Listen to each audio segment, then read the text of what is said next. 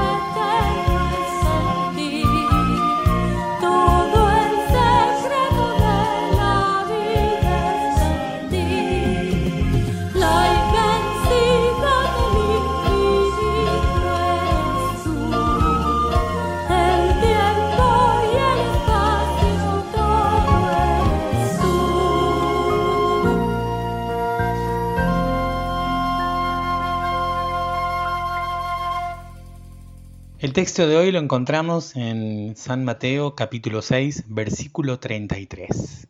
Por lo tanto, busquen primeramente el reino de Dios y su justicia, y todas estas cosas les serán añadidas. Voy a tratar de contarte brevemente algo que me sucedió hace muy poquito. Con mi familia fuimos a comer a un lugar y una empleada de la casa de comidas, se ofreció amablemente a tomarnos el pedido en la mesa a raíz de mi discapacidad visual. Generalmente cuando hay una persona con alguna discapacidad suelen tener ese tipo de atenciones. Era algo que yo ya conocía y que muchas veces me había sucedido y me habían ayudado con esto. El menú lo pagamos con una tarjeta de crédito que correspondía a un adicional que tenía mi esposa que nunca había utilizado. Esta era la primera vez, nuestro almuerzo del sábado. Después de disfrutar de esa tarde, volvimos a casa. Y cuando estábamos tomando unos mates, recibo un mensaje en mi teléfono celular de que alguien había hecho un movimiento con ese número de tarjeta. El movimiento correspondía a el abono de la factura de una empresa de cable, la cual no poseo. Alarmado, llamo a la tarjeta y como me atendió la máquina, me meto en la página web y logro inhabilitarla.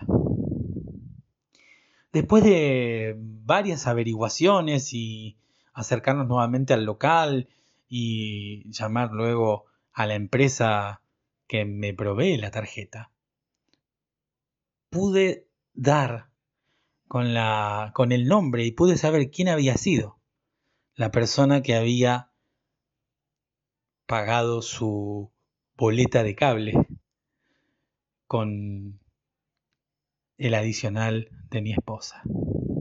Es más, también me enteré que había intentado reservar un lugar para pasar unas buenas vacaciones. Ante esta situación, oré al Señor y no sabía qué hacer. Digo, Señor, como cristiano, ¿qué puedo hacer con esto? Y recordé este versículo. Buscad primeramente el reino de Dios y su justicia, y todo lo demás te será añadido, vendrá por añadidura. Uno generalmente cuando piensa en este versículo lo pone en contexto y el contexto del versículo es que Jesús está diciendo que no hay que preocuparse por las cosas materiales, que mm,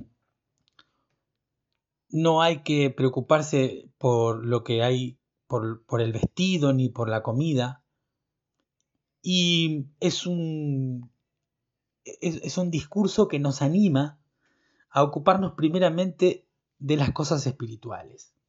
Hasta este momento yo pensaba en el reino de Dios y su justicia, pero pensaba más que nada en el reino de Dios y pensar en, buscar las cosas de Dios para que todo lo demás, lo material, no sea añadido y pensaba en no preocuparnos y no afanarnos por el día que vendrá, porque el Señor tiene todo en sus manos. Pero a raíz de esta situación y cuando el versículo me viene a la memoria, empecé a pensar en la otra palabrita que dice el versículo. Dice, buscad el reino de Dios, pero ¿sabes qué? También dice, y su justicia. Y en ese momento comprendí que no solamente debía buscar el reino de Dios, sino que también además debía buscar su justicia. Y este era el momento exacto en el que yo debía procurar la justicia de Dios. Tenía dos opciones, procurar mi propia justicia o procurar la justicia de Dios. Mi justicia de medida, imperfecta, siempre de alguna manera me termina favoreciendo a mí como ser humano. La justicia de los hombres es así. Nuestra propia justicia es así. Sin embargo, la justicia verdadera, la justicia que tiene todo en cuenta, la justicia que mm, es la que vale, es la justicia de Dios. Cuando pensé en todo esto dije, claro, ¿cuál sería mi justicia? Mi justicia sería que eh, agarren a esta persona y, y le pasen un montón de cosas y que viva lo mismo que yo viví y que sienta o que sufra o la desesperación que yo sufrí. Esa podría ser una justicia que humanamente sería eh, razonable. Pero no es la justicia de Dios. La justicia de Dios es otra. ¿Qué significa esto? ¿Que las personas que hacen mal o que hacen daño la van a pagar, no la van a pagar? No, la van a pagar pero en su justa medida, de acuerdo a la justicia de Dios, no de acuerdo a mi justicia. No de acuerdo a lo que a mí como hombre se me ocurre que tiene que pasarle a esa persona. Dios es justicia, yo no. Por eso procuro la justicia de Dios. Pude aprenderlo en esta situación que nos aconteció y nos tuvo en vilo durante algunos días. Que podamos juntos, ante las personas que nos quieren dañar, ante las situaciones injustas, ante un montón de cosas que nos pueden ir pasando en la vida y nos pueden ir de alguna manera queriendo sacarnos de foco, queriendo desenfocarnos de lo que Dios quiere para nosotros. Que podamos procurar la justicia de Dios y no la nuestra. Porque la justicia de Dios es la que vale. Gracias por escuchar Entre tus manos, un devocional producido por la Iglesia Evangélica Metodista de Bernal. Podés conocer más de nosotros en iglesiavernal.org. Te esperamos.